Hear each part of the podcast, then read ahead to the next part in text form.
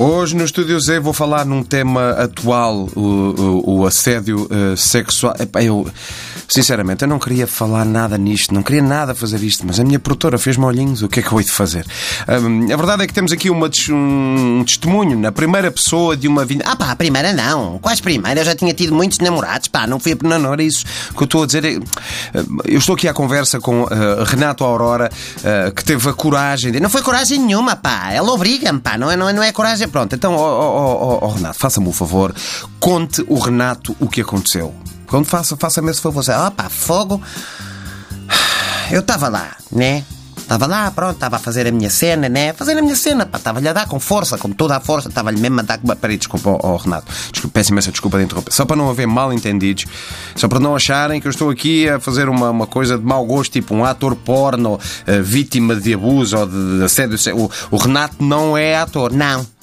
Eu não sou ator. Não sou ator, não, senhora. Eu sou chapeiro mecânico, ok? Sou chapeiro mecânico. Mas eu uso cuecas como os outros, está a perceber? Muito bem. Então, por favor, continue. Fogo. Pronto, eu, eu, eu, estava lá, né? Eu estava lá a fazer a minha cena, como eu disse, a fazer muita força, eu sou mecânico, e, e cheguei a ela, pá, cheguei a ela, pá, sem me dizer nada, ela, ela é sorrateira, nem, nem, nem me disse, eu só percebi que era ela pelo cheiro a fritos, pá, percebes? Pronto, ela chegou e pronto, e começou logo a tocar-lhe? Não, a tocar a olhar para mim. A olhar para mim com, com aqueles olhos, aqueles olhos enormes, sabe? Ela parece uma coruja que, uh, na casa de banho, sabe? Eu sei que é por causa dos óculos, porque uh, a Dona Glória sem eles é pior que o Camões. É pá, mas mete-me impressão, pá. Não olhes assim para mim, pá. Tipo, jiboia para um rato, ok? Tipo, eu não gosto que olhes assim. Mas e o que é que ela disse? Ah, uh, começou com aquela conversa do costume, sei lá, o, o trabalho, sabes? E, e esse carro é para entregar e não sei o quê. E depois chega ao fim e chama-me Querido. Que, querido? Querido, sim, querido. Filho. Outras vezes é amor. Opa, é horrível, pá. É... Oh, Renato, mas espera lá. Isso, isso, isso, isso, isso é normal. Estás a ver? Por isso é que nós, pá, as vítimas de assédio, pá, temos medo, pá, porque ninguém nos leva a sério, pá.